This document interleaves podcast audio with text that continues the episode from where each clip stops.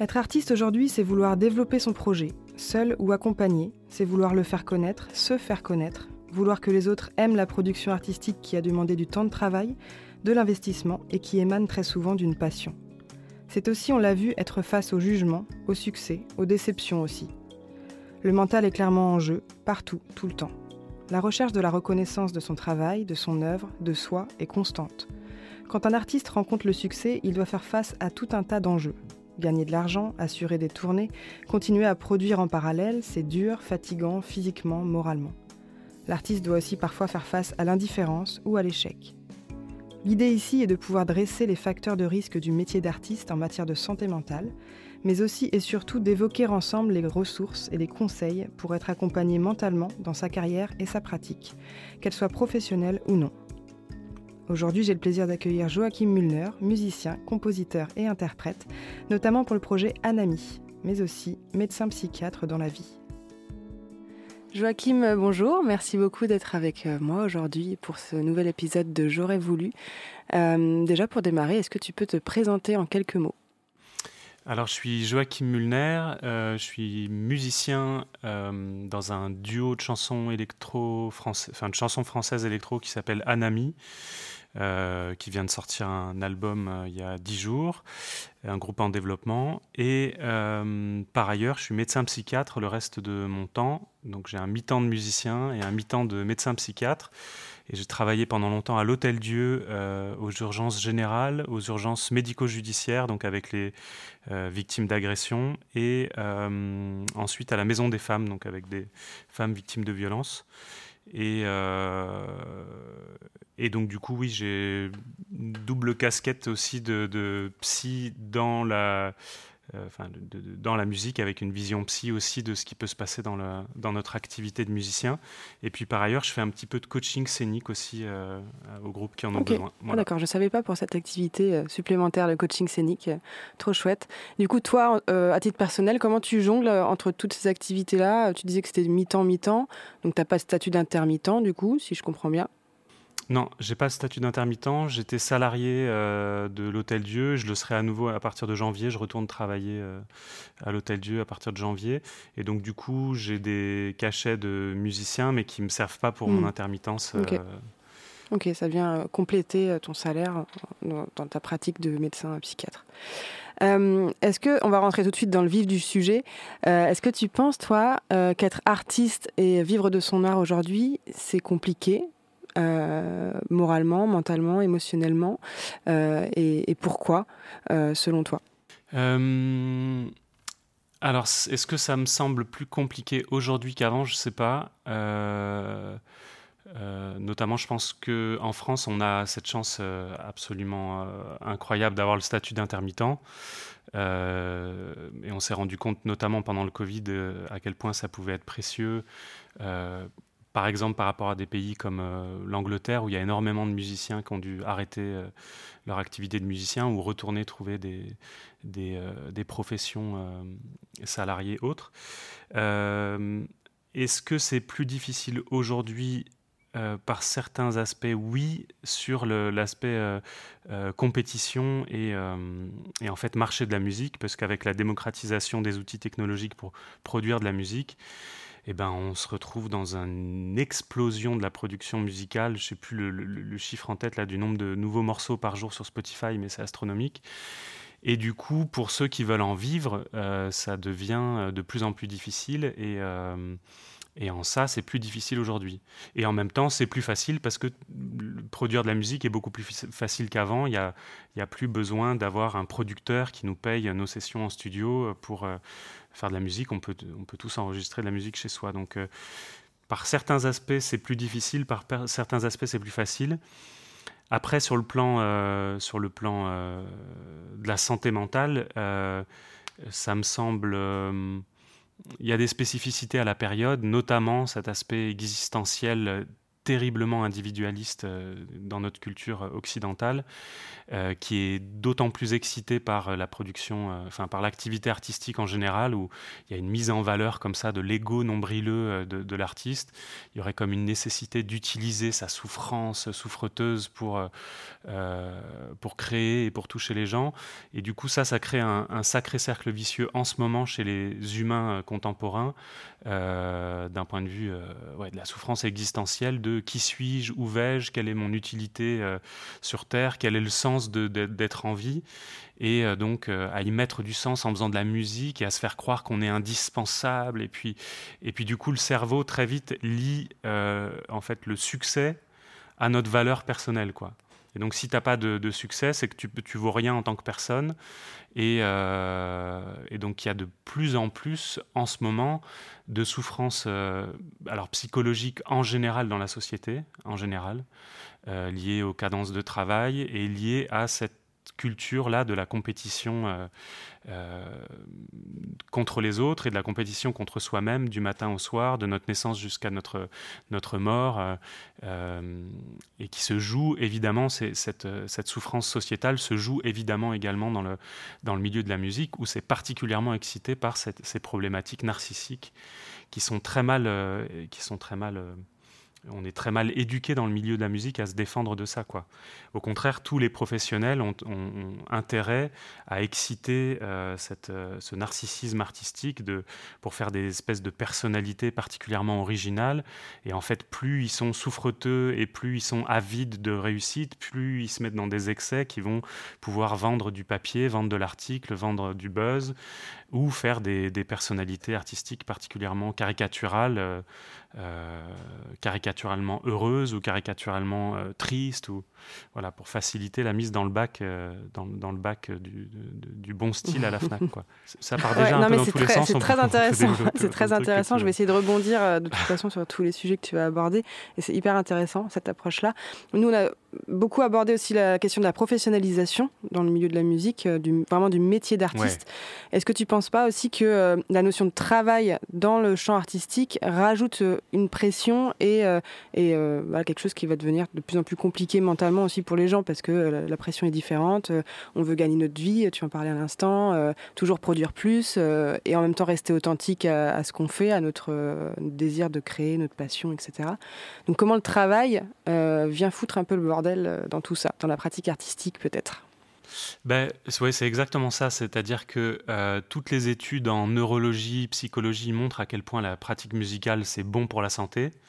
Et la pratique musicale en soi, euh, d'un point de vue du développement euh, neurologique, la stimulation notamment des fonctions exécutives, et puis ça te procure vraiment des émotions très fortes parce que ça te relargue des endorphines, de la dopamine, de la sérotonine, etc.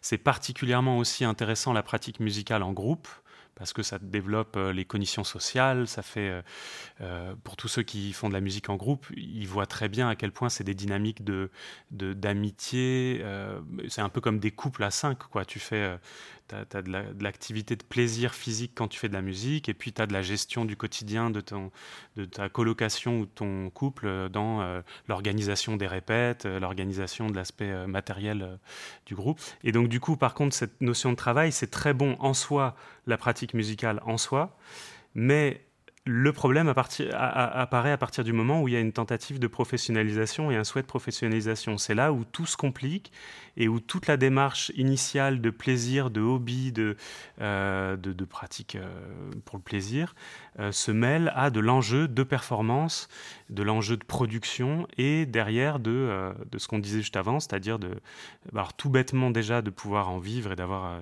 des conditions matérielles qui te permettent de, de vivre avec ça.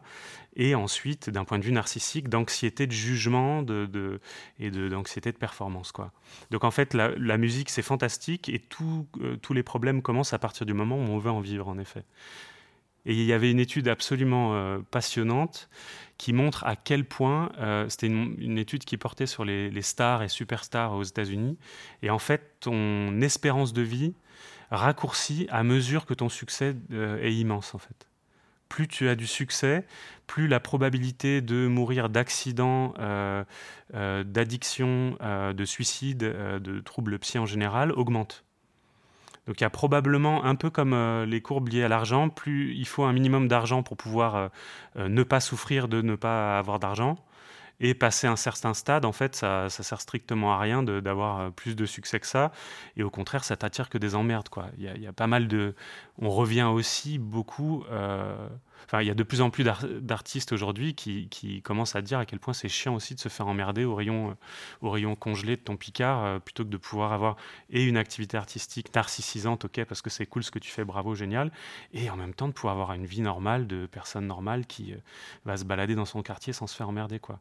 Mais malgré ça, il y a comme une utilité encore, probablement du, milieu marchand de la musique, de d'entretenir ce mythe de la star et ce mythe de la superstar et ce fantasme de, la star parce que c'est ça qui rend fan et qui fait consommer euh, euh, l'artiste quoi. C'est ça qui le rend rare et qui rend du coup euh, le, fait de pouvoir acheter de la passe de concert et de pouvoir binger sa musique excitante d'un point de vue ouais d'un point de vue neurologique à l'échelle de la personne mais excitante d'un point de vue commercial pour les gens qui vendent ce produit qui est de la musique.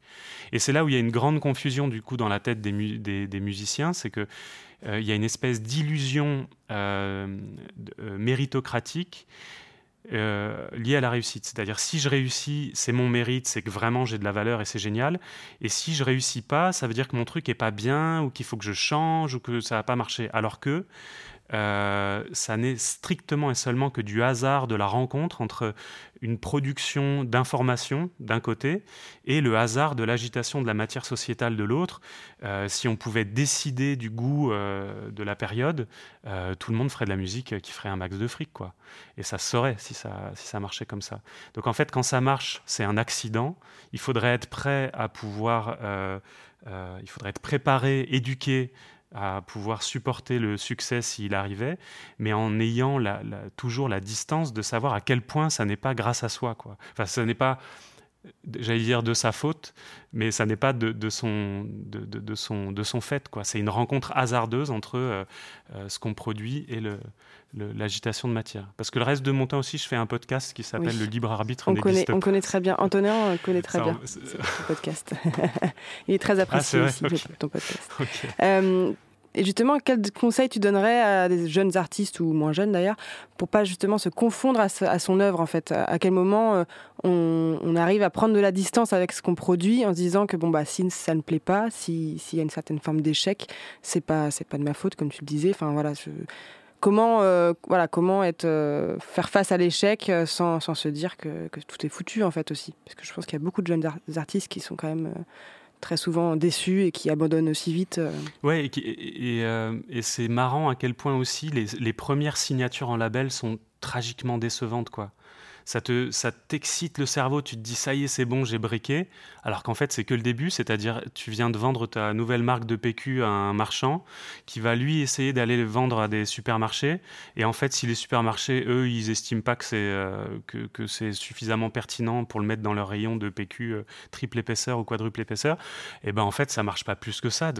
À nouveau, c'est pas contrôlable le fait que la population générale là ait envie d'un nouveau PQ senteur Lotus euh, ou pas quoi. Tu peux pas contrôler ça. Tu peux proposer et puis après, bon, et puis tu peux proposer et avoir des gens qui t'entourent qui euh, mettent bien en valeur, euh, proposent bien ce produit euh, à l'agitation de matière environnante, mais tu peux pas contrôler le fait que y un, que dans un système chaotique, ça break et que ça commence à bruisser. On parlait de ça avec des potes hier. On se rappelle de la tectonique. On sait pas comment la tectonique est née. On sait pas comment elle est, elle est morte, quoi tu as des faits sociaux comme ça, d'agitation, euh, de, trucs euh, de, ouais, qui sont en gestation en permanence. Il y a des propositions en permanence et tu sais pas comment une révolution part. Il y a en permanence des militants qui craquent des allumettes pour que ça pète, mais tu peux jamais contrôler que la quantité de gaz est suffisamment euh, présente et que tu craques la bonne allumette dans la bonne chambre pour que la chambre explose quoi, et qu'il y ait une révolution. Donc du coup, c'est, je pense, d'abord et avant tout de savoir ça et c'est pas au nom de euh, euh, la vie c'est dur, c'est horrible, on peut rien y faire, il se passera ce qui se passera. C'est au nom simplement d'une humilité radicale, c'est-à-dire euh, fais ta musique au nom de toi, de ton plaisir à toi, de ce que tu es toi. Et d'ailleurs, ça rejoint en fait la plupart du temps un conseil fondamental à dire aux jeunes artistes. Un projet ne, marche jamais aussi bien que quand tu es le plus authentiquement possible proche de ce que tu es et de ce que tu penses et de, tes émotions. Et après, bon, bah, les gens ont, en ce moment besoin de consommer ce truc-là ou pas, mais c'est pas de ton fait et c'est pas ta personnalité qui est remise en question. Euh, mais donc du coup, les deux conseils seraient de partir de cette humilité radicale de savoir qu'en fait on a peu de contrôle sur euh, l'extérieur, de partir de cette humilité radicale qui est déjà d'abord et avant tout d'avoir d'oser la prétention de parler en son nom à soi, de soi, de son propre nom à soi, et, euh, et ensuite, eh ben ça marche tant mieux, ça marche pas, et eh ben en fait continue avec le même kiff de base que tu avais quand ça marchait pas et que, enfin quand tu avais une pratique amatrice en fait. Une pratique amateur ou amatrice je sais pas comment on dit. Euh, en fait il faudrait toujours se rappeler euh, à quel point on doit partir de notre pratique amateur amatrice qui au mieux break et devient professionnel mais c'est un accident en fait la base et la normalité est la pratique euh, artistique euh, basique normale de, kiff. Et en fait, si ça break, ça n'est qu'un accident sur lequel on peut euh, surfer hmm. quelque temps. ça doit pas, être un, but en soi, quoi. Exactement. Et d'autant plus que là, je l'ai vu par mon métier et par, enfin, par mon métier de médecin psychiatre et par mon métier de musicien, quand j'ai commencé à côtoyer des... Enfin, j'ai vu à l'hôpital des gens un peu connus. Et j'ai vu euh, dans le milieu de la musique, j'ai commencé à côtoyer des gens qui connaissaient des, groupes qui avaient breaké ou d'avoir un pote ou deux qui, ont vraiment euh, eu un titre qui a, qui a, marché ou quoi. Et en fait, euh, par exemple, j'avais des potes de potes qui connaissaient des groupes qui avaient explosé. Les types sont malheureux en fait. C'est ça qui est ouf. C'est que tous les artistes amateurs qui veulent se professionnaliser rêvent de la carrière. Et en fait, tu demandes vraiment, et un jour, il faudrait faire un sondage, mais pour l'instant, personne n'a même d'intérêt marchand à aller montrer à quel point c'est des vies de tristesse, de solitude et de douleur et de fatigue et de, euh, le tourbus, c'est chiant, quoi. vraiment. Sauf à t'exciter artificiellement le cerveau, à te dire que c'est génial, en, t'excitant le cerveau artificiellement à coup d'alcool et de cocaïne, quoi. Mais sinon, en soi, de euh, faire le même concert tous les soirs, à faire croire à un nouveau public tous les soirs que waouh, c'est le soir et que c'est pour toi public, euh, et ensuite aller dans ton tourbus et de pas pouvoir avoir même le temps de visiter l'endroit où tu vas, à juste cramer du gasoil pour aller pour aller faire le taf, en fait, c'est pas marrant en soi. C'est chouette si t'aimes euh, à ce point-là faire de la, musique en live. C'est chouette si t'aimes être avec tes potes. C'est chouette si t'es avec une belle équipe de gens chouettes, cool. Et en fait, à nouveau, tout ça, c'est à nouveau des, des, des, choses hasardeuses. C'est rare, en fait, que ça se passe bien un tourbus. en fait. Excuse-moi, on, kiffe les concerts aussi, je pense, quand, euh, quand ils sont pas rares, mais qui sont euh, ponctuels, en fait, euh, et que c'est pas forcément à répétition toujours la même chose. Je pense que on a envie que ce soit plus, plus souvent, mais quand c'est vraiment plus souvent, en fait, je pense qu'on se lasse vite de, ce qu'on fait sur scène, en fait. je dis on, c'est pas mon cas, hein, mais. Ben, je me rappelle de Mathieu Chédid, tu vois, qui faisait 300 dates en 365 jours la, première grosse tournée qu'ils avaient fait avec euh, euh, Cyril Atef et euh, Vincent Segal. Là, les types, il y avait tellement d'improvisation sur scène et de, kiff musical, de création sur le moment, que ouais, ok. Mais quand tu fais de la, pop qui reproduit exactement la même chose tous les soirs, ben, en fait, c'est tout simplement neurologiquement logique, le cerveau ne fonctionnant, qu'en relativité de perception, que d'un point de vue neurologique, sensoriel, en fait, ça, ça baisse assez rapidement. Tu manques de relativité avec ton propre objet de création. Et donc, ceux qui kiffent ça, c'est vraiment les gens qui, en fait, ont un énorme kiff narcissique de allez-y, aimez-moi, aimez-moi, aimez-moi.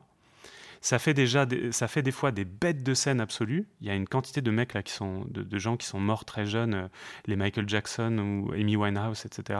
C'est des gens qui se, sont équilibrés par, euh, euh, le succès à un moment donné, mais en fait ça a rempli une coquille vide qui est restée vide à chaque fois que les gens retournaient chez eux après la, tournée. Quoi.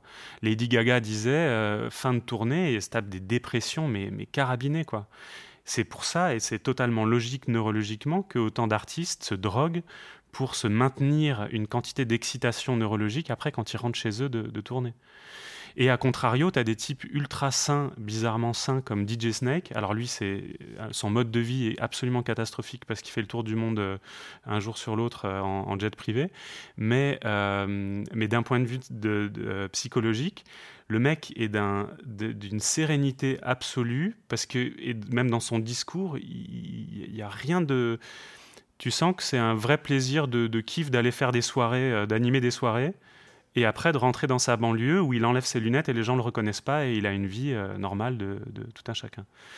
Mais donc les gens qui, adorent les grosses tournées parce euh, qu'ils adorent qu'on les adore, le problème, c'est que quand ils arrivent chez eux où il n'y a personne pour leur crier qu'on les adore, ils sont dans un vide d'angoisse. Et ça, ça marche pour, franchement, euh, j'ai pas les chiffres, on n'a jamais les chiffres, mais trois quarts des gens connus en général, en fait. Dans le milieu de la télé, j'ai vu des gens dans le milieu de la télé à l'Hôtel Dieu, pareil. Donc en fait, par, rapport à la musique, il faudrait vraiment démystifier ce mythe, euh, enfin déconstruire ce mythe de la star, encore récemment, il y avait euh, chez Quotidien, il y avait euh, Christine and the Queens, donc euh, maintenant Christine, avec Barthez en face qui lui disait à, ton avis, pourquoi est-ce que notre société ne crée plus de, stars comme avant? Et Christine, au lieu de répondre en déconstruisant ça, tu vois l'addiction profonde qu'il a au fait d'être star. Et quand ça, d'ailleurs, ça marche moins bien euh, il, commence à engueuler le public. Euh, à, mesure qu'il veut euh, être Madonna, bah, en fait, moi par exemple, je perds le kiff du début, des, petites chansons du début. Il y a une addiction, un entretien. Il entretenait précisément cette figure de la star et de la star maudit qui se raconte des trucs et des machins.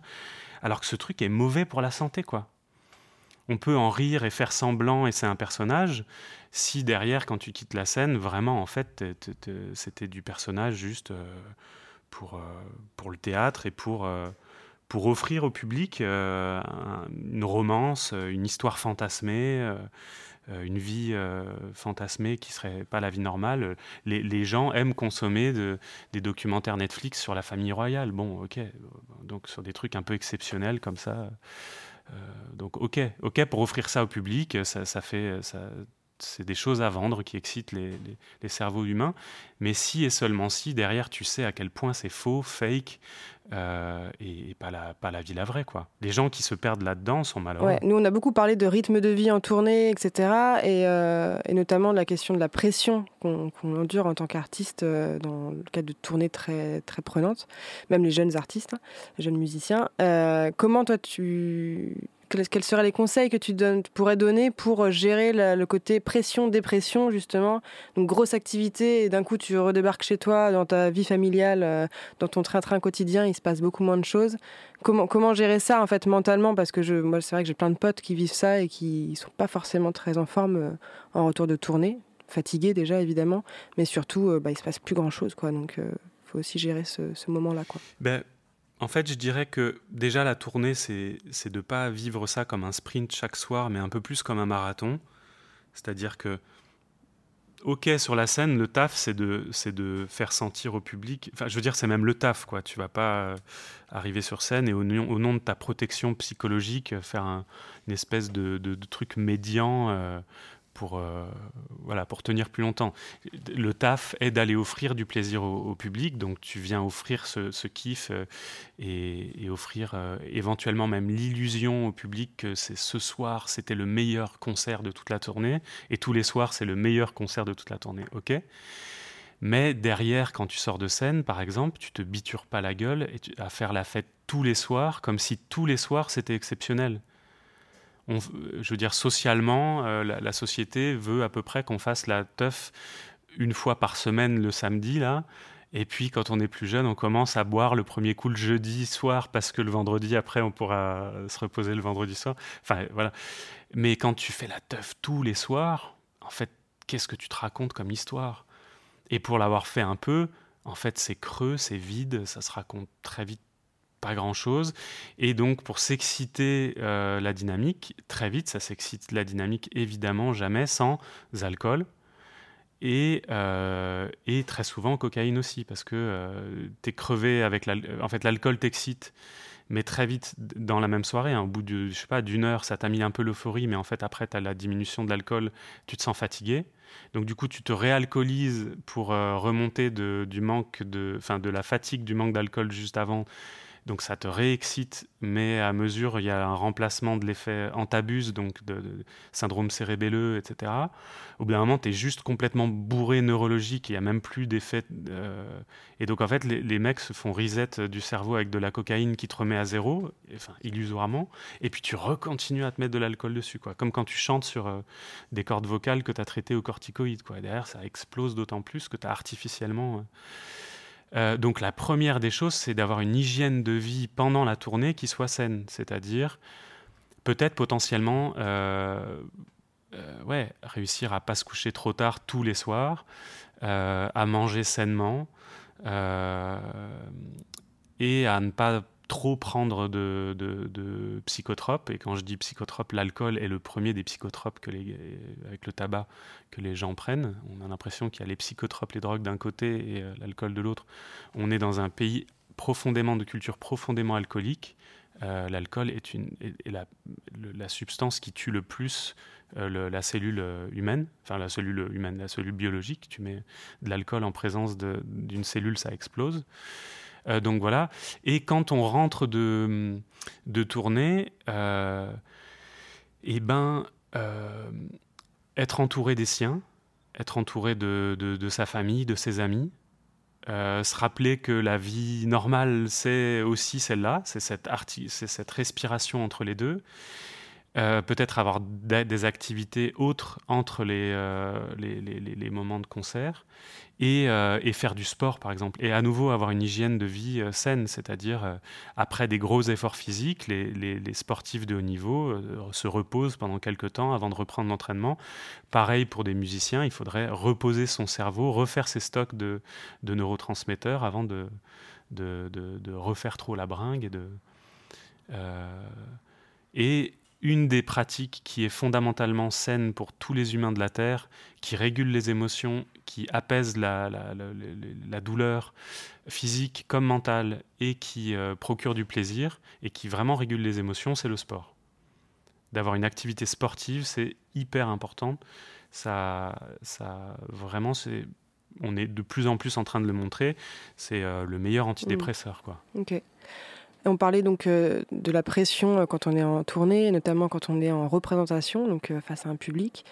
ça peut générer une forme de, de trac, de stress. Est-ce que ce trac peut être bénéfique aussi pour le corps? Parce qu'on parle souvent que c'est de bon stress, par exemple. Est-ce qu'il y a vraiment un bon stress? Ouais, grande question. grande question à laquelle j'ai toujours pas répondu. Moi, c'est ça, c'est ça ma souffrance à moi de dans ma pratique de musicien c'est vraiment mon cerveau anxieux qui, à la base, est anxieux. Ado, j'étais. Euh, enfin, depuis enfant, j'ai le cerveau qui. Tout fait euh, sens, euh, blabla dans la tête. Et du coup, c'est probablement pour ça que j'ai fait de la psychiatrie pour essayer de comprendre comment ça fonctionne cette machine. C'est probablement pour ça que j'adore à ce point-là la musique. C'est que quand je fais de la musique, ça, ça ferme sa gueule là-haut pendant quelques temps. Euh, à mesure qu'on vieillit aussi, ça se calme. Euh, voilà, j'ai 38 balais maintenant, ça se calme. À mesure qu'on a des enfants, j'ai un enfant depuis deux mois, ma tête s'est jamais autant calmée sa gueule que depuis que j'ai à m'occuper d'une autre vie que de la mienne. Euh, mais ouais, c'est un ensemble de, trucs à la, gestion du trac, en fait, euh, je, ne sais toujours pas, j'ai toujours pas vu les études qui prouveraient que un peu de trac c'est bien, beaucoup de trac c'est mal. Sincèrement, de plus en plus dans le sport, je vois tellement euh, de sportifs du plus haut niveau être plutôt sur un mode de zéro stress que euh, je pense plutôt que, qu'on le veuille ou non, notre cerveau, même quand on réussit à ne pas être stressé, a une petite dose de trac c'est-à-dire en fait d'adrénaline, un peu comme le. Enfin, je veux dire, quand, tu es au sport d'hiver et que le matin tu te lèves pour aller faire tes premières pistes de ski, tu as parfois un petit peu cette adrénaline de bide au, ventre, enfin de, boule au ventre, ou quand tu vas faire du surf et que la session est un peu grosse, tu as un peu le, truc qui monte avant d'aller te foutre à la flotte. Euh, c'est peut-être ça qu'on appellerait un peu le track, c'est-à-dire juste ça mobilise la tête pour aller faire ce qu'on sait faire. Mais à partir du moment où le cerveau est dans l'angoisse qu'il se passe une catastrophe, dans l'angoisse qui se passe des erreurs qui te feraient passer pour un con sur scène, dans l'angoisse de, de découvrir sur scène des trucs qu'en fait t'as pas maîtrisé parce qu'en fait t'as pas répété assez avant et que donc du coup tu vas découvrir un peu les erreurs que tu pourrais faire en étant sur scène tout ça, c'est, je pense, vraiment toute une part d'anxiété qui n'a aucun intérêt, qui n'est absolument pas bénéfique et qui juste fait mal, quoi. Euh, j'en ai fait un paquet de concerts maintenant, notamment euh, avant, avant un ami, on avait un groupe de, rock indé. Euh, on a fait plein, plein, plein de concerts, des petits trucs, des trucs plus gros. Bah, il y a, je sais plus, six mois, euh, je fais un trois baudets euh, parce qu'il faut présenter notre projet pour le chantier des Franco. On est dans la loge en bas, dans le silence total avec les hires. On monte dans l'escalier en colimaçon dans le noir, il n'y a pas un bruit. Euh, les trois baudets, c'est plutôt formel, tu vois, c'est pas un public qui t'acclame et qui te dit bienvenue, non, tu sais pas où tu arrives. On avait travaillé un truc super formel d'arriver dans le noir, de pas dire bonsoir et de commencer directement sur la musique. J'ai failli me taper une attaque de panique, mais franchement, je me disais juste qu'est-ce que je fous là? Par pitié, qu'est-ce que je fous là? Mais pourquoi je m'inflige ça? Cette part de hmm. stress-là, je pense, est vraiment pas du tout utile. comment tu, tu distinguerais euh, trac, stress, anxiété? Tu parlais à l'instant d'attaque de panique et angoisse, parce qu'on utilise tous des mots un peu euh, euh, comme ça, parce qu'on ne connaît pas hmm. les termes. comment tu définirais un petit peu tous ces types de, stress? Je ne sais pas si ça se dit comme ça d'ailleurs. Dans notre société occidentale, il y a un dualisme esprit, corps-esprit, en fait. Évidemment que euh, l'ensemble de l'expérience subjective que l'on fait du réel, nos émotions, nos pensées, sont l'expression de l'activité de notre matière, et en l'occurrence de notre cerveau. Là. Donc en fait, quand il y a un stress, c'est qu'il y a un stress biologique, c'est qu'il y a une situation un petit peu hors norme d'alerte euh, biologique, euh, que ce soit extérieur ou, ou. Et ensuite, quand ce stress est, génère une émotion de type peur, ou en fait appréhension d'eux, c'est là où on parle d'anxiété, d'abord d'anxiété, puis à partir du moment où ça dépasse un certain seuil, et notamment où il y a une peur sans objet, on parle d'angoisse. Et euh, dépasser un certain seuil, il y a comme un effet Larsen euh, qui part en attaque de panique. C'est-à-dire que là, il n'y a plus d'autorégulation, et euh, plus tu as des pensées angoissantes, plus tu ressens des émotions angoissantes, plus tu ressens des émotions angoissantes, plus tu as la pensée qui angoisse. Et là, ça fait un vrai effet Larsen comme en, acoustique. Euh, et ça fait une attaque de panique. C'est quand ça. Tout ça, en fait, le trac, c'est de l'anxiété, mais adapté à la situation. C'est-à-dire, le trac, c'est bah, à chaque situation nouvelle, enfin, je sais ce que je vais faire, c'est un concert, ou je sais ce que je vais faire, c'est une session de surf, mais je ne peux pas mesurer tous les paramètres, donc mon cerveau euh, se, mobilise avec de l'adrénaline pour être un petit peu plus euh, aware, quoi, euh, un peu plus attentif aux différents éléments qui, vont, qui vont arriver. Et à partir du moment où il y a des pensées irrationnelles qui arrivent sur euh, les catastrophes qui pourraient arriver, que si j'oublie des mots, je vais passer pour un con, et en fait, quand tu penses à ça, au lieu d'être en train de penser à la musique que tu es en train de faire, c'est précisément là où tu vas rater le mot qui arrive, etc. Là, c'est de l'angoisse et ça, ça devient stérile. Donc, du coup, pour la gestion de ça, la base de la base, c'est d'aider son cerveau à avoir des représentations de ce qui va se passer c'est-à-dire de déjà euh, répéter un max au point où tu n'as plus besoin de penser consciemment à ce que tu fais et où euh, ta partie instrumentale ou ce que tu chantes euh, est par cœur, tu la connais par cœur, il n'y a pas besoin d'y penser, ça sort tout seul. ça, c'est déjà la base de la base. comme un boxeur qui fait ses gammes et qui ensuite sur le ring n'a évidemment pas le temps de réfléchir à il faut que je fasse ce geste-là, mais qui le fait parce qu'il l'a appris par cœur. Et euh, donc ça, c'est la base pour enlever l'angoisse. Et ensuite, euh, la relativisation euh, dont on parlait tout à l'heure, existentielle, quoi, se rappeler à quel point là, on fait ça d'abord et avant tout pour le kiff. et quand on le fait pour l'aspect professionnel et qu'il y a un enjeu, c'est là où c'est la merde. Comment tu veux aller dire à ton cerveau, maintenant t'inquiète, c'est pas grave, alors que c'est grave. C'est-à-dire, si tu merdes, bah vraiment, ça, ça va pas t'ouvrir les portes que tu espérais vraiment que ça t'ouvre. Et là, comment tu lui dis euh, calme? Donc c'est là où il faut, où chacun a ses, solutions, euh, soit parce que tu as un autre taf à côté. Moi, par exemple, ça me sauve, quoi. Moi, ça me permet de vivre bien ma carrière de musicien pré-professionnel. En tout cas, je le fais à un niveau professionnel, même si ce que je produis est un, un niveau professionnel, même si il n'y a pas un succès qui fait que je vis de ça. mais moi, par exemple, tous mes potes musiciens, mais bravo quoi. Bravo de réussir, de l'angoisse de ne faire que ça. Mais c'est pour ça que très, très peu, d'ailleurs, ne font que ça. Soit vraiment ça, ça réussit, ça a succès, et puis ça, ça, roule tout seul. Soit, voilà, moi, mon compère Maxime de, de Anami, par exemple, il fait de la production musicale pour d'autres, pour d'autres artistes, quoi. Donc c'est pas que, euh, c'est pas que euh, toutes les, tous les œufs dans le même panier de euh, est-ce, est-ce que les gens achètent mon nombril ou pas et jusqu'à quand. Donc toi, tu n'as jamais songé à devenir intermittent? C'était un truc que tu, t'es tout de suite dit, c'est pas fait pour moi, euh, j'ai pas envie. Eh ben, exactement la fin de, enfin la dernière période de In the Canopy, notre groupe de rock indé qu'on avait avant, qui était sur l'album, j'avais ce truc de, euh, pour moi, ça aura marché si euh, il y a suffisamment de succès pour que je sois intermittent. Bah, ça a été le début de la fin. ça, a été, ça a été, le début de, ça a été le début de, ouais, comment on change la structure du morceau pour que ça puisse passer en radio qui fait qu'ensuite, quand ça passe pas en radio, bah, tu essaies de trouver le, responsable dans le groupe de qui avait eu cette mauvaise idée à la base, parce que le, le, le truc nous ressemble plus artistiquement, et en plus, ça a servi à rien, quoi. Nous, ce qu'on aime, c'était le Lotus, le, PQ en, fibre de bambou biologique. Bon, pour vendre un peu mieux, parce qu'en ce moment, ce qui se fait, c'était euh, le, coton, le coton euh, chimique 4, euh, 4, épaisseurs. Alors, on a fait un compromis, on a fait du, triple épaisseur, puis en fait, c'est pas vendu. Ben, et après, tu te retrouves à bouffer le groin, à savoir qui a eu, le, qui a eu la, la mauvaise idée, quoi. Ben, c'est pour ça que la, base de la base dans cette, dans, dans cette histoire de création artistique, quelle qu'elle soit, que ce soit de la peinture ou autre, euh, ou de la musique ou autre, c'est de partir de ce qu'on est. Euh, euh, voilà. Ou alors, ou alors c'est de l'artisanat, quoi. C'est-à-dire, tu, tu, je veux dire, les mecs qui font du, baloche, il y, a y a énormément de gens qui font du, de, de, la, musique et qui sont intermittents. Ils font le taf. A des fois, ils n'ont pas envie de le faire, des fois, ils, adorent le faire, et euh, il n'y a pas de prétention euh, euh, narcissique, artistique, outre mesure. Ils font un groupe de reprises et ils kiffent, et ils, font kiffer les gens, comme d'autres ouais, feraient community manager, quoi. En plus, dans le, statut d'intermittent, on en a parlé, on a fait un épisode sur l'intermittence il, y a peu de temps.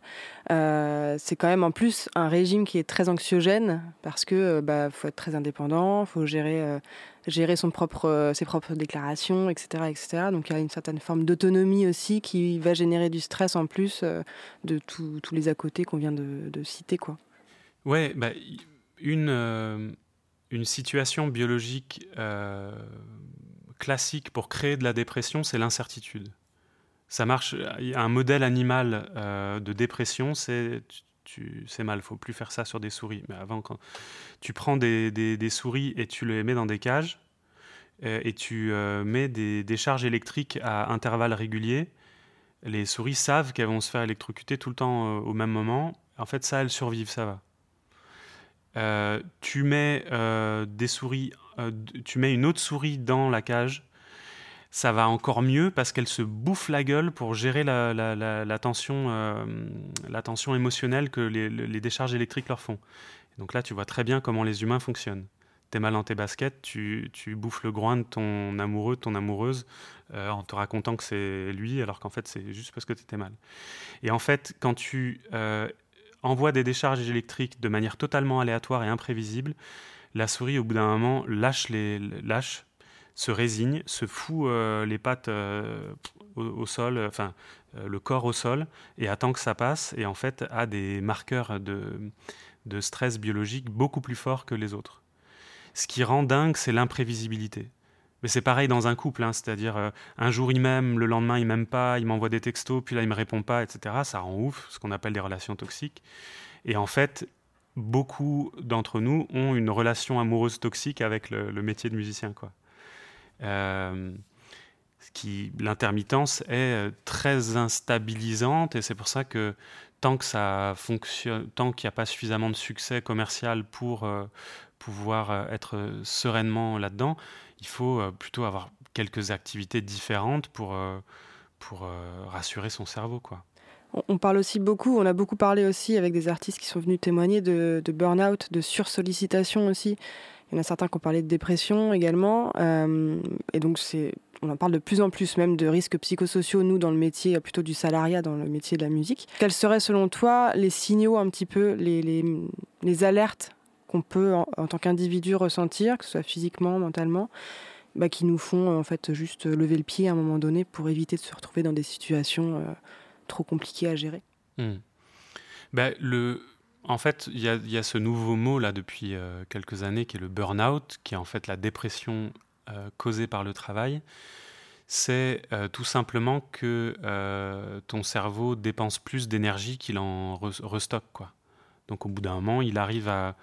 La dépression, c'est vraiment... Là-dessus, c'est le, le, cerveau fonctionne comme un moteur, c'est-à-dire qu'il faut qu'il roule pour, avoir, pour créer de l'énergie, pour pouvoir rouler. Et en fait, on a tous, en fonction de, notre, notre, fragilité biologique, de notre génétique et puis de, tout ce qu'on a vécu depuis euh, la vie euh, intrafétale, on a tous, à, cet instant T donné, une fragilité plus ou moins forte à se déprimer soit en fonction d'éléments strictement biologiques, c'est-à-dire euh, c'est l'hiver, mon cerveau se déprime, boum, soit lié à des éléments de personnalité, c'est-à-dire la capacité que notre cerveau a à euh, gérer les agressions des choses et des gens et des situations.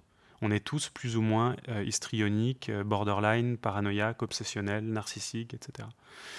et en fait, un cerveau équilibré, c'est un cerveau qui, en fonction des situations, peut utiliser différents outils, comme se méfier dans certaines situations, donc plutôt paranoïaque, où euh, tout envoyer valdinguer au nom de la romance et la vie, on n'a qu'une seule vie carpe diem, c'est-à-dire euh, borderline, ou euh, séduire, pour s'en sortir, il faut séduire un peu, donc histrionique, on disait hystérique avant, ou narcissique, c'est-à-dire tu m'agresses, moi je sais ma valeur, je sais qui je suis, voilà. Et par contre, dès que les mécanismes de personnalité sont trop stéréotypés, c'est-à-dire sont trop tout le temps les mêmes et sont pas adaptés à la situation, ou sont trop excessifs en quantité, on parle de troubles de personnalité. Typiquement, si dans chaque situation de conflit, euh, jusqu'à preuve du contraire, c'est que l'autre est une merde et il est moins bien que moi parce que moi je suis trop génial, tu as un trouble de la personnalité de type narcissique. Ou si tu peux jamais faire confiance c'est que d'abord et avant tout, tu te demandes pourquoi euh, les, gens vont te manipuler pour te prendre, bah, tu un trouble de personnalité de type paranoïaque. Bon, en fait, donc c'est une équation à, au moins deux inconnus, là, la biologie, la psychologie, même si la psychologie, c'est l'expression de, de la manière avec laquelle notre cerveau est câblé. Et en fait, avec le stress extérieur, euh, eh ben, ton cerveau va avoir une manière de gérer qui est plus ou moins adaptée. Et il y a des moments où, en fait, euh, euh, le stress est trop important euh, la quantité de travail qu'on te demande est trop importante, ou bien l'imprévisibilité du, travail est trop importante pour les capacités de gestion du cerveau. Et donc c'est là où il y a des signes d'alerte qui arrivent et où il faut être euh, à l'écoute de ça. Donc c'est la question que tu me poses, bah, c'est euh, les troubles du sommeil, troubles de l'endormissement, réveil la nuit, réveil trop tôt le matin. l'anxiété, l'anxiété c'est un signe de douleur non pas physique mais de douleur morale. La tristesse, c'est un signe de douleur morale. La perte d'appétit, euh, la perte de libido, la diminution de, libido, euh, le ralentissement psychomoteur, tu sens que dans la tête c'est lent, c'est plus lent que d'habitude. Tu sens que dans la tête, tu te reconnais pas. Euh, tu vas, tu vas avoir des potes et puis en fait, c'est vide dans ta tête. Tu trouves pas les mots. Tu... On connaît tous ces états-là. Hein. Tous, tous les symptômes que je viens de dire, on les connaît. Mais typiquement, tu vas dormir et le lendemain, tu te, ou, tu te réveilles de ta sieste ou de ta nuit et en fait, oh, tout est plus calme et tout est plus clair et ouf, ça va mieux. Et en fait, il faut vraiment être alerté à partir du moment où, malgré le repos, euh, le repos habituel d'une nuit normale ou d'une sieste, euh, ton cerveau continue à douiller. Ça veut dire que tu es en train de taper trop fort dans les réserves et que en fait tu prends plus d'énergie que ton cerveau n'a de capacité d'en recréer. Donc c'est là où il faut lever le pied, quoi. C'est là où il faut être à l'écoute de soi et, euh, ralentir, quoi. Ralentir et si c'est si on est déjà proche du, que ça casse, où il faut vraiment s'arrêter. Oui, d'ailleurs, c'est augmenter au-delà de la quantité de travail et de l'imprévisibilité du travail. Typiquement, l'artiste chiant qui te demande des trucs à n'importe quelle heure de la nuit, et puis es le mec qui s'occupe de la prod, donc toi, tu dois t'occuper de, répondre à ses. Euh, il veut des dragibus bleus à 4 heures, euh, et, donc il faut euh, que tu te réveilles et que tu fasses ça. Donc, ça, c'est l'imprévisibilité. Ou au-delà de la quantité du travail, de travail qui t'est demandé, c'est en effet les, personnalités avec lesquelles tu travailles. Donc, les éléments de. Quand tu, quand tu quand es en relation avec des troubles de la personnalité, typiquement quand ton petit patron est un narcissique, un trouble de personnalité narcissique, avec des éléments pervers, par exemple, plus je te fais mal, plus je kiffe, plus je me sens fort de te voir rabaisser, là c'est la merde. Et donc c'est là où il faut être à l'écoute de ces signes d'alerte, de, douleur dans notre corps pour ralentir ou arrêter, euh, arrêt de travail, aller voir son médecin généraliste. Il faudrait peut-être d'ailleurs qu'on parle des, réseaux de soins et comment, qui aller voir et quand. Et, euh, et puis, quand, euh, quand c'est trop douloureux, il faut arrêter, il faut changer de travail. Hein. L'autre jour, j'ai fait un atelier de coaching scénique. L'aspect psychologique dans le coaching scénique, il est fondamental pour moi, tellement il y a euh, de la psychologie dans la manière avec laquelle tu oses ou pas prendre la scène, te la raconter en public. C'est bizarre hein, de s'exposer à autant de, de pères comme ça qui te regardent. Et le premier truc, c'est si tu n'es pas sûr de ce que tu fais là sur scène, mais ne va pas t'infliger ce stress tu prends n'importe quel singe et tu le mets sur une scène euh, face à, à 100, 100 paires d'yeux de singes qui le regardent, mais c'est le stress total. Hein, pour n'importe quel mammifère, quoi. Donc s'il n'y a pas à ce point plus de bonnes raisons de le faire que de ne pas le faire, franchement, vaut beaucoup mieux être euh, euh, menuisier, fier de, fabriquer des belles tables, que d'aller s'emmerder la nouille à aller, pour un, quelques petites doses narcissiques, là, d'aller se foutre sur scène à se raconter des histoires de, je dis beaucoup de, beaucoup de métaphores animales. ouais, des choses un peu péremptoires comme ça, mais en fait, il faut, faut que ça se sache. C'est qu'on démystifie ce truc-là pour le vivre mieux. carrément, donc euh, on est ravis de t'avoir avec nous parce que c'est chouette de parler de ces facettes-là aussi. Euh, et justement, euh, donc tu en parlais de réseau de soins. à quel moment tu conseillerais de se faire accompagner ou de consulter pour un artiste ou d'ailleurs pour quelqu'un qui travaille dans le milieu de la musique sans être artiste d'ailleurs c'est quoi, euh, ouais, à quel moment on se dit, euh, bon là, il faut que j'aille voir quelqu'un, euh, pas forcément un psy d'ailleurs, mais... à partir du moment où on sent que les capacités de gestion sont dépassées, quoi. À partir du moment où on sent qu'il y a une perte de, enfin, voilà, j'allais dire une perte de contrôle, même si c'est contradictoire avec mon histoire d'absence de libre arbitre, mais à partir du moment où on sent que on se reconnaît pas et que les capacités de gestion sont dépassées par rapport à ce qu'on connaît de soi de d'habitude. Et pour certaines personnes, ces capacités de, ce dépassement des capacités de gestion arrive très vite. Il y a des gens qui sont très vite très stressés, euh, euh, qui ont par exemple beaucoup de problèmes d'affirmation de soi et qui sont très stressés dès qu'il y a la moindre critique. Euh, voilà, dès qu'on sent que on n'arrive pas à gérer et que ça nous surprend et qu'on ne se reconnaît pas, quoi. Et que ces signes d'alerte dont on parlait tout à l'heure sont, là et, que malgré des conseils de base de euh, bah, vas-y ralentis, dors bien, sors pas ce week-end, prends soin de toi, euh, mange bien et puis ça va aller mieux.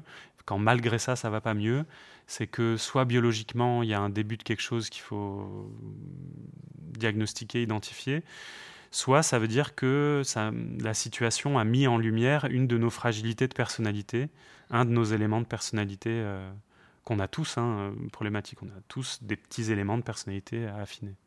Et donc c'est là où il faut aller chez le kiné du cerveau, qui s'appelle le psychologue, le psychiatre ou le psychothérapeute. C'est pas des, des, médecins de l'âme d'un truc qui planerait au-dessus de la matière, c'est de la kinésithérapie du cerveau. Tu demandes la situation qui fait mal au genou, euh, tu manipules le genou pour voir les tendons qui font mal, tu prescris les bons exercices pour rééduquer le bon genou. Et parfois, pour rééduquer le genou, ça fait tellement mal qu'il faut prendre des médicaments un certain temps pour pouvoir même euh, faire la rééducation du genou. C'est exactement la même chose de la psychiatrie. La psychiatrie, c'est de la neurologie des émotions, de la pensée, euh, de l'intersubjectivité, etc. C'est donc du coup, quand on sent que ça va pas, il faut aller voir un, un psy et donc soit un psychologue, soit un psychiatre, à partir du moment où il y a une problématique biologique qui va nécessiter un traitement biologique, là il faut voir un médecin psychiatre parce que c'est les seuls habilités à prescrire des médicaments. Sinon, pour faire cette rééducation kinésithérapeutique, ostéopathique euh, de notre trouble, ça, ça peut être un psychothérapeute, qu'il soit psychologue ou psychiatre. Euh, et dans les types de psychothérapie, la psychothérapie qui aujourd'hui en 2023 a fait preuve de son efficacité dans le monde entier, euh, c'est la thérapie cognitivo-comportementale, qui travaille exactement comme je le disais là, c'est-à-dire pas sur des trucs magiques de pseudo-refoulement d'inconscient du subjonctif, du fantasme pseudo-freudien, de ton refoulement de désir sexuel envers ton arrière-grand-mère, que ça n'existe pas ces conneries-là. Euh, c'est euh, vraiment euh, quelle situation met en branle, quel mécanisme cognitif et de, pensée et émotionnel te met en stress, d'où ça vient éventuellement pour savoir d'autant mieux comment faire pour que ça, ça change? Mais voilà, là je faisais des allusions à une autre type de psychothérapie qui est la psychanalyse. La psychanalyse, tu vas passer sept ans à parler de pourquoi tu es aujourd'hui comme tu es, alors que dans la thérapie cognitivo-comportementale, tu peux éventuellement un peu parler de, d'où ça vient que tu sois comme tu es aujourd'hui, mais seulement dans l'idée que ça va nous aider à comprendre ce qu'il faut faire pour ne plus être comme tu es aujourd'hui. Alors que la psychanalyse, il y a une espèce de truc magique de euh, parle tout seul en regardant le plafond avec quelqu'un qui se gratte la barbe sans répondre et euh, comme par magie, tu vas avoir des déblocages de quelque chose. c'est genre le kiné qui te regarde parler de ton genou euh, et, que ça va changer le fonctionnement de ton genou. Quoi. Bah parfois, oui, ça fonctionne parce que la suggestion euh, la, suggestion, euh, l'effet placebo, ça fonctionne, mais, pas assez efficacement pour qu'on le prescrive aujourd'hui en 2023. Donc il faut aller voir un psychiatre ou un psychologue, euh, plutôt donc de type thérapie cognitivo-comportementale ou thérapie des schémas aussi, ça fonctionne bien, ou thérapie systémique ou thérapie. Et qu'est-ce que tu penses des praticiens de type euh, hypnothérapeute, euh, sophrologue, etc. On en parle beaucoup aussi dans le milieu artistique, euh, notamment pour la gestion du stress, etc. Je ne sais pas si ça fait ses preuves. Ouais, j'allais parler aussi de, de la dernière vague, on dit la troisième vague d'évolution des TCC, la thérapie cognitivo-comportementale, c'est la mindfulness, c'est les thérapies qui sont basées sur la, sur la méditation. Donc je vais te répondre sur l'hypnose aussi euh, par là. Euh, en fait, ça, c'est des techniques qui vraiment vont un peu en fait court-circuiter le blabla, vont éviter d'utiliser le je pense, au, je, pense au 15e degré de, je retiens un, je, pose deux. Enfin, je sais pas comment dire, qui vont mettre un peu de côté la raison et le raisonnement en langage blabla et qui vont un petit peu aller directement sur de la pratique euh, physique, biologique euh, qui apaise. Alors, euh, la méditation, par exemple, on, se trompe, on pense que c'est un truc qui rend zen. Pas du tout. En fait, c'est d'apprendre au cerveau à, dès que ça part en vrille, à revenir à se concentrer sur une seule et même chose. Et pour le coup, il y a une chose qu'on peut amener partout avec soi, et notamment dans une loge avant de monter sur scène, c'est sa respiration. Et pareil, ça n'est pas penser à sa respiration. Ah, pense à ta respiration, ça va aller mieux. Ben non, ça marche pas. Tu continues à blablater. Ah, je suis en train de penser à ma respiration. C'est vraiment visualiser l'air qui rentre dans tes narines, la sensation physique de fraîcheur dans tes narines, la sensation de déploiement dans la cage thoracique, puis de souffler le plus lentement possible et en sentant l'air chaud qui sort, en fait, quand tu fais ça, ton cerveau est pleinement euh, en pleine conscience, on dit concentré sur ses sensations euh, physiques, et donc, euh, et donc tout ce temps-là n'est plus en train de penser à, blablater sur autre chose. Donc ça, c'est des techniques qui fonctionnent très bien, mais il faut s'entraîner suffisamment dans les moments non stressé pour que ça puisse être euh, une technique euh, qu'on puisse recruter dans les moments où on va pas bien. Et euh, l'hypnose, c'est pareil ça pour les techniques d'auto-hypnose.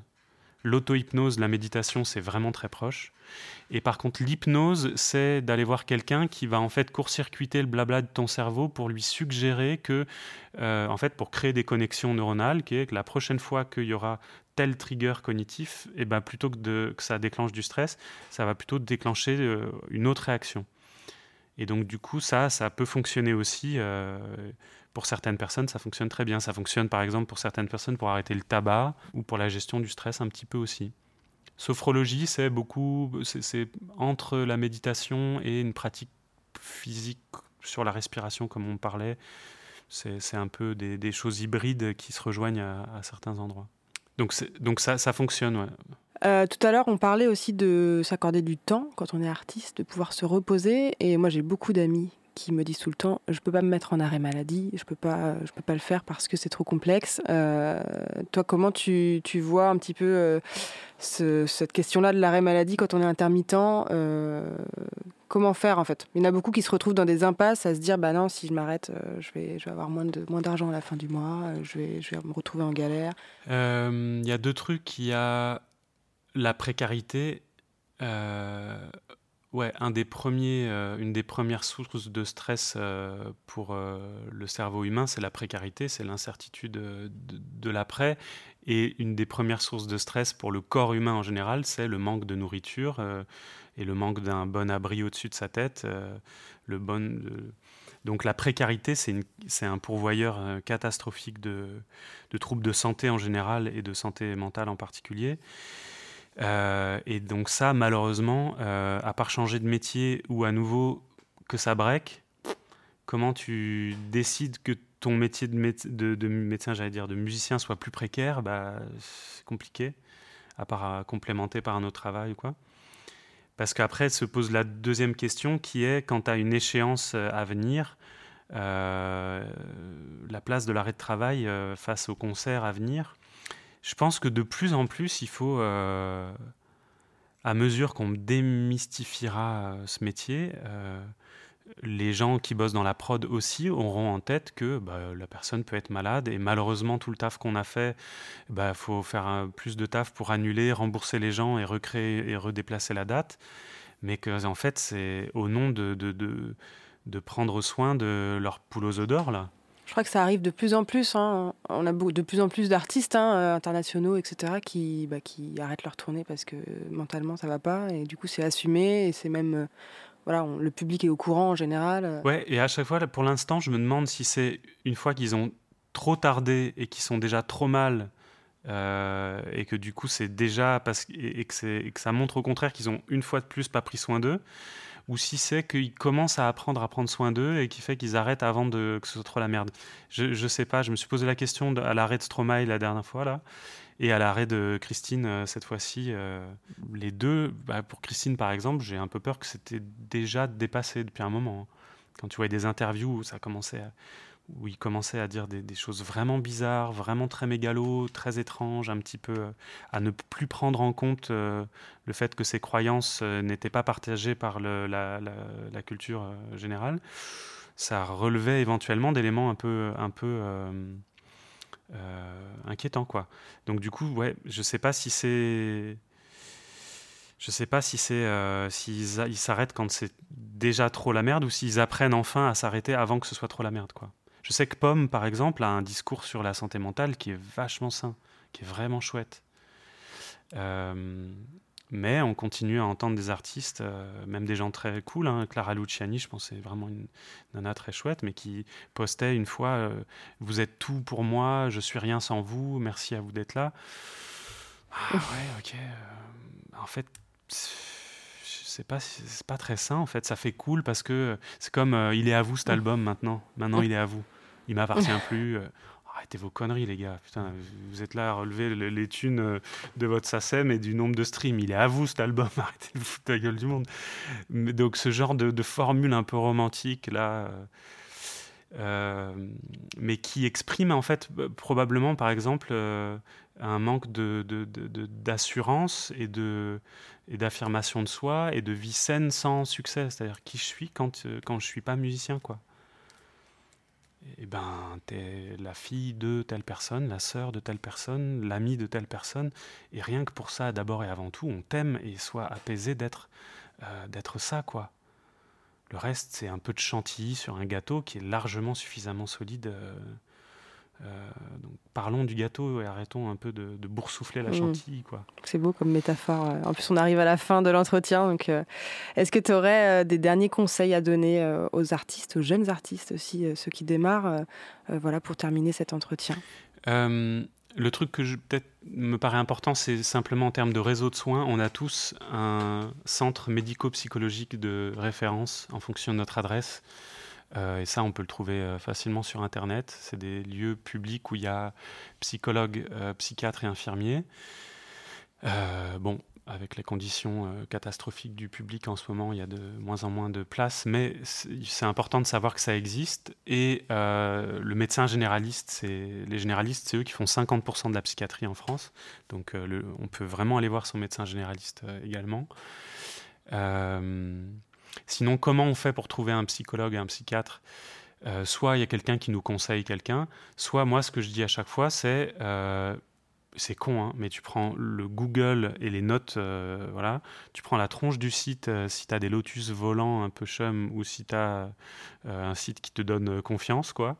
Si tu as une mauvaise citation, tu vois, avec un aphorisme dégueulasse de, de Voltaire a dit que, bon, bah, Bon, non, ou alors tu kiffes, euh, tu kiffes, et tu kiffes, tant mieux. Non, il faut croiser les avis, euh, les avis euh, Google, même si c'est un peu dommage de faire comme ça, mais en fait, c'est comme ça qu'on trouve.